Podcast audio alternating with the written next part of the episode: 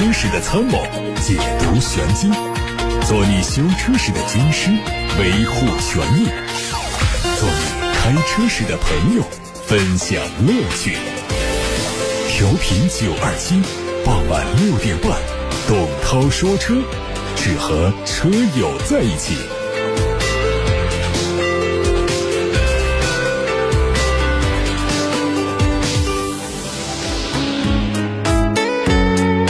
好，欢迎大家在下班的路上听董涛说车节目，可以把选车用车的问题发到直播间来了，热线开通，微信公众号“董涛说车”和“董涛说车 Pro” 也在开通。看新闻。乘联会刚刚发布了八月份新能源乘用车的批发量数据，位列前三的还是比亚迪、特斯拉和广汽埃安，销量分别是二十七万辆、八万多辆和五万多辆。乘联会表示，七月份全国乘用车市场的新能源销量万辆以上，十五家厂家的批发量占到总体新能源乘用车全月销量的百分之八十八。这些企业的八月份预估量为七十万辆。按照正常结构占占比来预测，八月份全国新能源乘用车的销量在八十万辆，同比。增长百分之二十七，环比增长百分之九。今年以来累计批发五百零八万辆，同比增长百分之三十九。陈联会预测，二零二三年我国新能源乘用车销量八百五十万辆，狭义乘用车销量为两千三百五十万辆，年度新能源车渗透率可能会达到百分之三十六。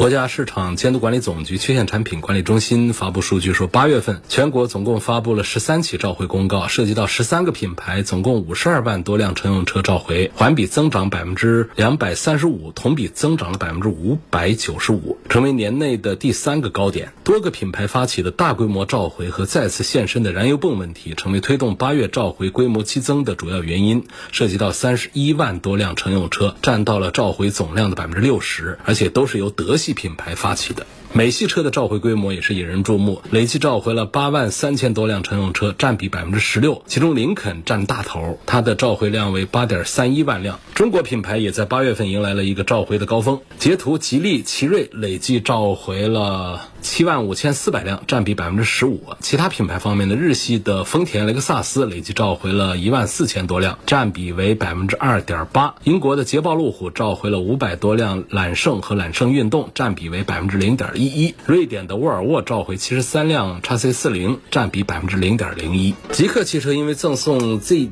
A.D. 也就是极客的智能驾驶辅助系统功能一事再次陷入到舆论风波当中。最近，一封极客车主关于 Z.A.D. 使用权益问题的联名信在网上流传。事件的起因是极客官方在九月一号发布了极客 A.D. 功能进化及权益公告。按照这一封联名信的说法呀，极客零零一车主如果在锁单的时候勾选了这个 Z.A.D. ad 功能，那么官方会赠送 Z.A.D. 终身使用权益；如果没有勾选这个 Z.A.D. 功能呢，赠送的是 Z.A.D. 一年的体验权。信中提到，极客的差异赠送理由是勾选 ZAD 功能的车主大力支持了极客。车主们认为这样的说法不成立，自己受到了不公平的待遇。信中提到，对于想要购买 ZAD 功能的车主，销售员称可以后期开通，不需要锁单的时候购买；而对于已经选择 ZAD 功能的车主，销售告知因车价超过三十万元无法获得国补。按照想要获得国补的思路，部分车主毫无疑问会选择放弃勾。选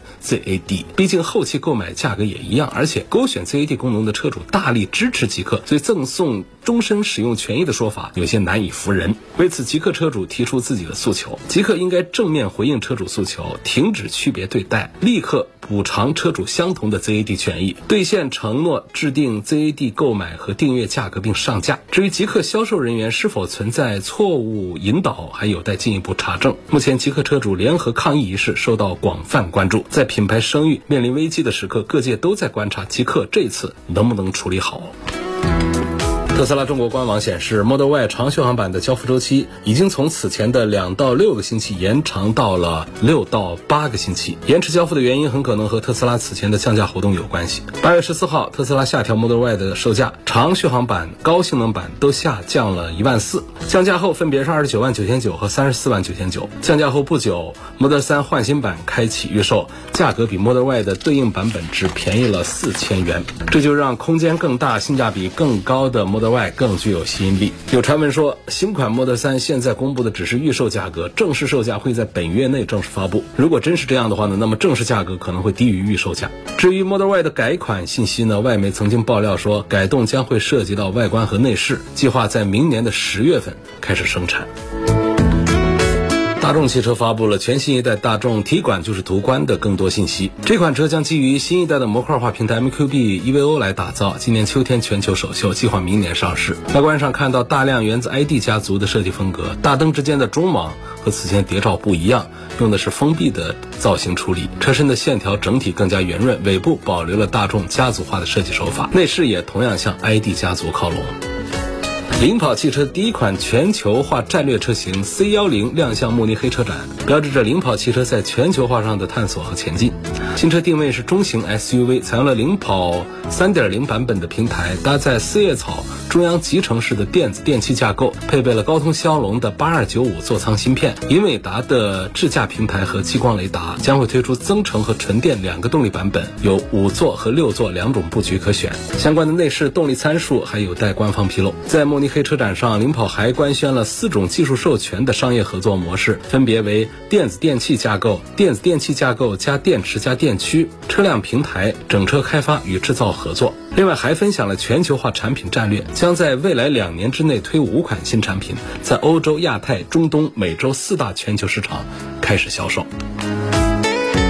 基于 PPE 平台打造的全新的电动中型 SUV 奥迪的 Q6 e-tron 的内饰发布了，内饰面料是黑白双拼为主，采用了环保材料，中控台用浅棕色或者是石灰色的木质饰条来做装饰，配备11.9英寸的数字仪表加14.5英寸的中控屏组成的弧形的双联屏，主驾门这里还配上了多颗实体的按键。新车有丰富的交互功能，通过灯光和车机动画等内容带来更有体验感的人车互动。另外呢。还可以选装增强现实抬头显示，以及带二十二个扬声器、功率达到八百三十瓦的 BO 高端音响系统。这个车会推 Q6e 创和 S Q6e 创两个版本，前者在二零二四年国产上市，后者是以全进口的方式引进到中国。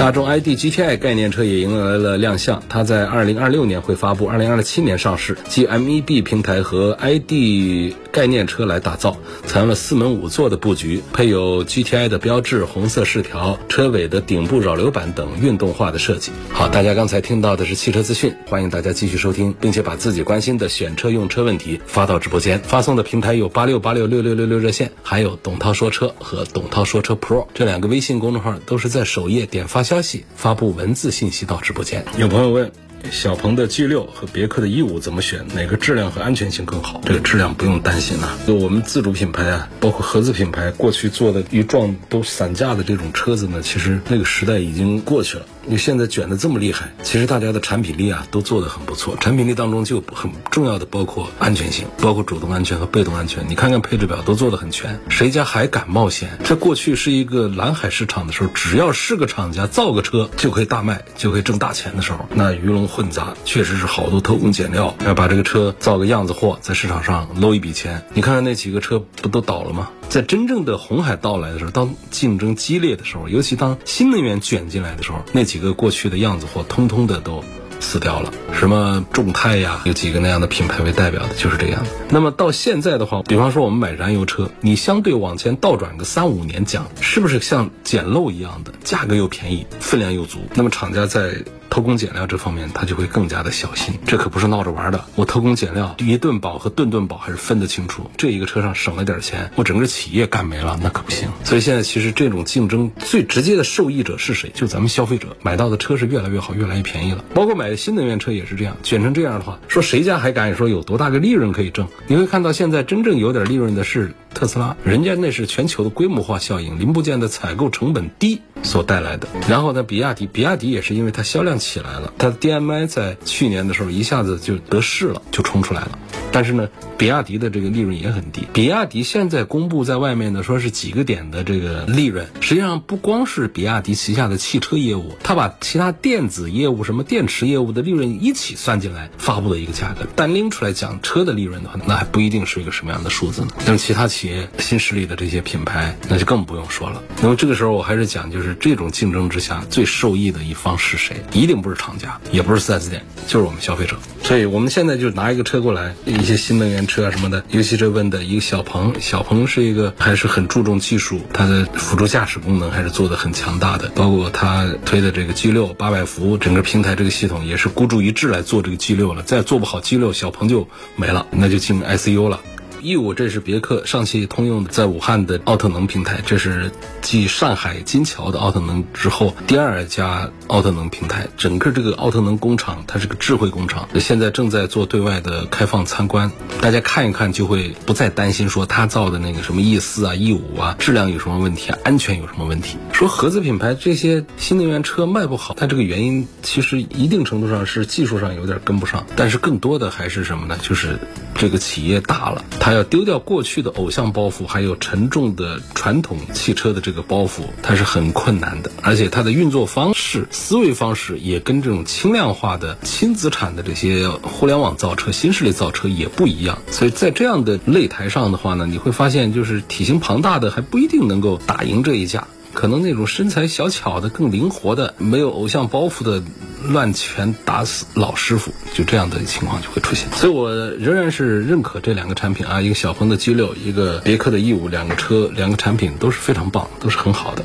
小鹏 G 六和唐 DM-i 对比一下，选哪个？你这个就是拿一个纯电动车来跟这个比亚迪家当家的 DM-i 技术放一块来做对比，你对比的是两个技术门派，谁强谁弱了？其实如果纯粹的来讲啊，我们应该是拿唐的 EV 来跟小鹏的 G 六块做对比。那这组对比当中，我们会发现，确实这小鹏 G 六其实各方面都还强一些，在技术啊，在平台这方面，尤其在比亚迪所不太擅长的底盘调教这个方面，小鹏的这个做的是要更好一点，更强一点。所以你把这小鹏的 G 六来跟这个唐的 DM-i 这样一个超级插混技术放到一块来做对比的话，这时候你说这谁比谁强一些呢？插混有插混自己的优势，这跟这个纯电它这有点性别不同的意思，放到一起来对比，到底是比身高还是比体重，还是比体力、比耐力、比颜值呢？还是比品格呢？所以这个就是不太好。那个，这个推荐买的话呢，让年轻一点的朋友还是推荐买小鹏的 G 六，年纪成熟一点的、心态成熟一点的推荐唐 DM-i。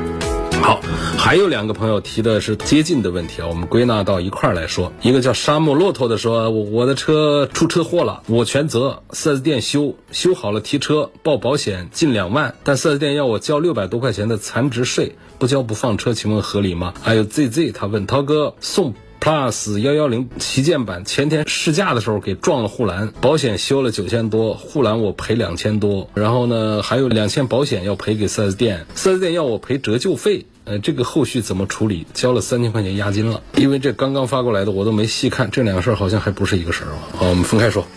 沙漠骆驼这个事儿呢，实际是保险公司要的一个残值费，不叫残值税啊，收税。不能随随便便的给一个费用加上税这个词，税只有国家税务局才有权利收，哪有说保险公司收税啊？它是个费，这个是有这个事儿的，就是保险系统的财务上的一个合理的一个诉求，它避免了一些道德风险。呃，我们举一些例子来讲就更容易。比方说这个车已经完全是不大值钱了，就是已经很破烂了，值不了多少钱了，值个两万块钱了。但是呢，我们还是上了一个全险，然后这个车呢给撞报废了，但是这个时候不是要赔钱吗？啊，这个时候赔多少？那么定损的时候，它可能定损之后，这个车呢，随着这个实际使用的时间一长的话，在一年之内它发生了一个价值的变化，就会出现一个倒挂的情况。这个倒挂中间的就是这个残值费呢，它得有人买单。一般来说是由责任方来买单，就是这个交通事故当中谁有责任，谁来对这个损失来负责。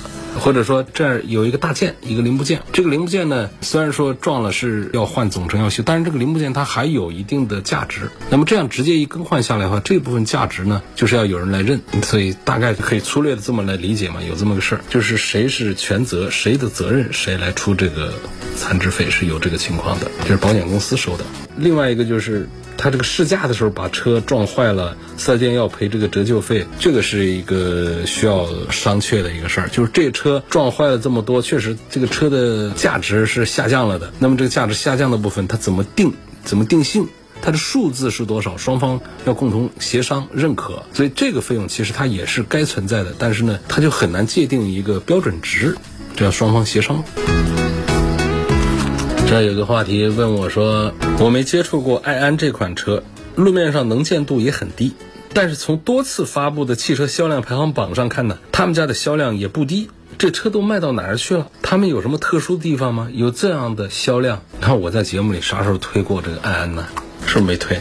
南方还是受欢迎，这是第一。第二句话就是，这是网约车之王啊。那南方包括北方很多城市，武汉这边少一点，反正就是网约车买的特别多。平时呢，我们在路上呢看到不多。看这个朋友估计是湖北的，湖北这个爱安它的量是没有南方城市那么大，看的不多。另外一点呢，就是我们很多人呢，往往就是孕妇效应啊，就是你在路上啊更容易发现你自己熟悉的车，你会选择性的忽略那些你不熟悉的车。所以这个爱安呢，我们身边的同事也没开，自己家也没有，就他从你旁边过，你也没有发现他。而你自己开的是个特斯拉，每一台在你视线范围内的特斯拉都逃不过你的眼睛。所以你的印象当中呢，这身边就有很多特斯拉，应该是这样一个道理的。至于它的销量呢，比方说去年爱安的全年的销量是排到了第三名，第一名是比亚迪卖了一百六十万，第二名是特斯拉卖了四十多万，第三名就是爱安卖了二十多万，后面是哪吒、理想、小鹏、蔚来啊那些，这就是它的量确实还是整的比较大，这是第一。第二呢，就发布的量啊，跟这个上显量呢，它是不一样的。这里面就有一个表里不一，而且我们确实是多次的在很多品牌里面看到了这个表里不一的这个问题，数据不一致，就是水分的问题。比方说广汽埃安的数据，去年二十多万的销量当中，去年十二月份是卖了三万台啊，说这个增长数字很好看，同比增长百分之一百零七，但这当中就有很大的水分。其实它去年全年。刚才我们发布的这个数字，我说二十一万多辆，这个是什么？这是一个上险数据，就是它的上保险量是二十一万辆，但是呢，爱安方面发布的销量呢是二十七万辆，这当中有六万台是在哪儿？你说它凭空消失了吗？其实车并没有消失，车在库存停车场，就是在新能源汽车当中，其实库存指数是并不吓人的。现在我们看那些荒野里面的库存车的停车场，更多的是咱们的传统品牌、合资品。品牌那些车积压着卖不出去，其实我们的新能源呢，要卖不出去的直接就干死了，就不见了；要么在路上活着的呢，他们造出来的车的话，很多其实就把它卖掉了，就库存量其实并不大。而且呢，新能源新势力他们的玩法也跟传统不一样，往往都是订单式的生产，它很少压什么库存。所以这个爱安这个呢，它就是销量数据到哪儿去了，这个猫腻在哪儿？我想停车场是一方面，另外应该还有别的一些手段产生了这样一些数据上的真空。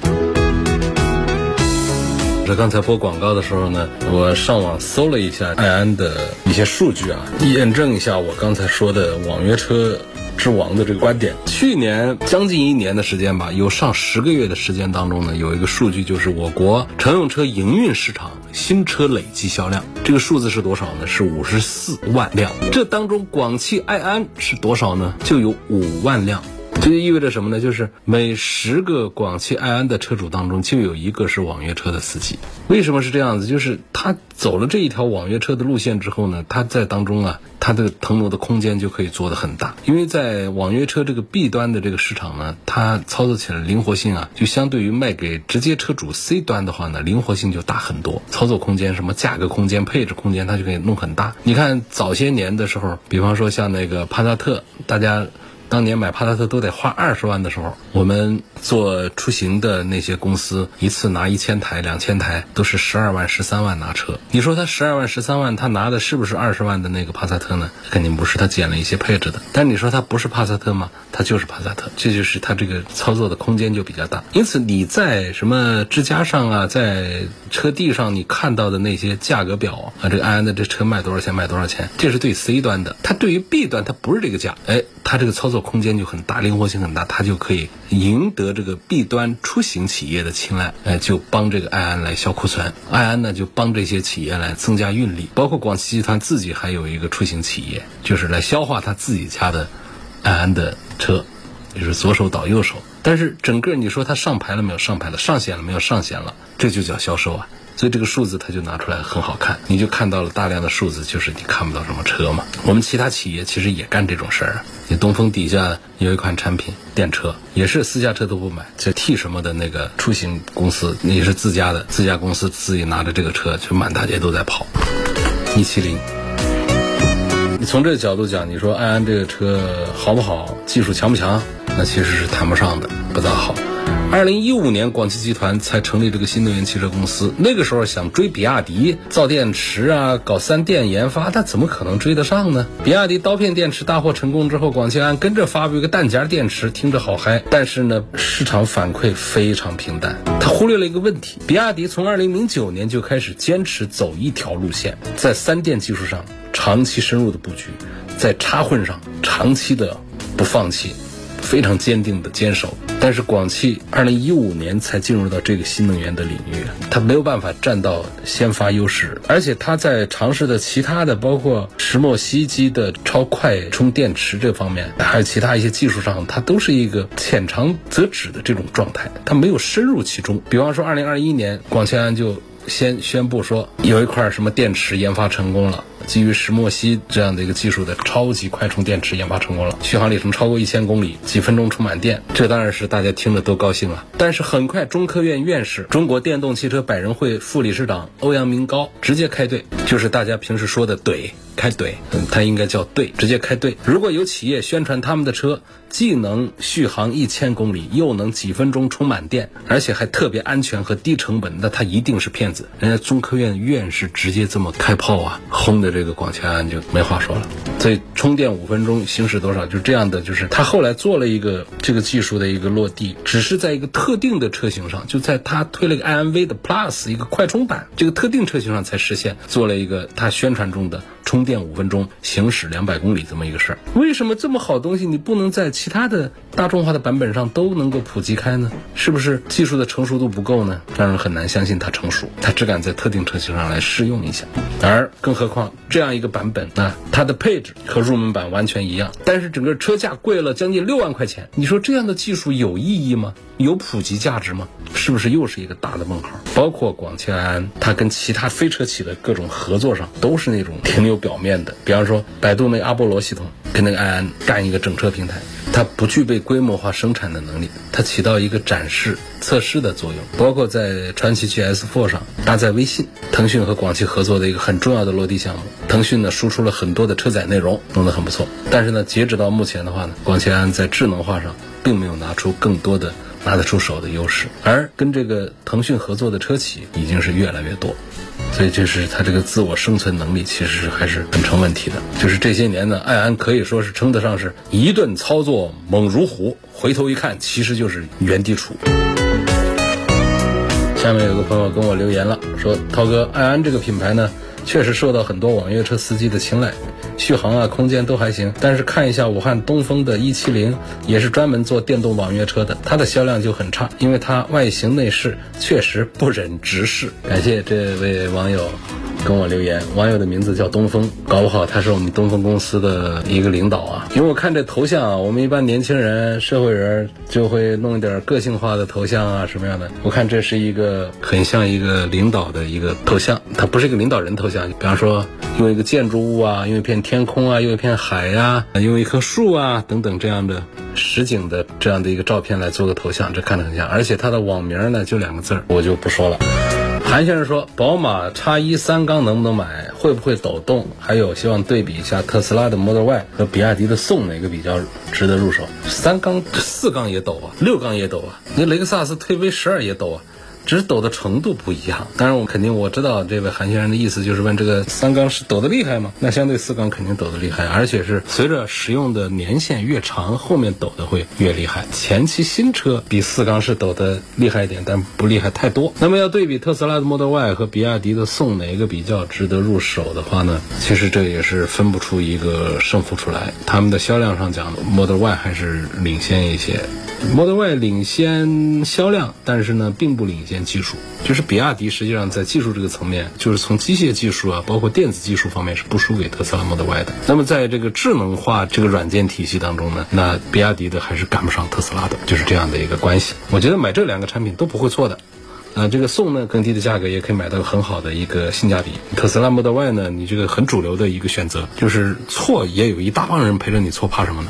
就大胆买，放心出手。今天就到这儿，感谢大家收听和参与每天晚上六点半到七点半钟直播的董涛说车。错过收听的，欢迎通过董涛说车的全媒体平台收听往期节目的重播音频。他们广泛的入驻在微信公众号、微博、蜻蜓、喜马拉雅。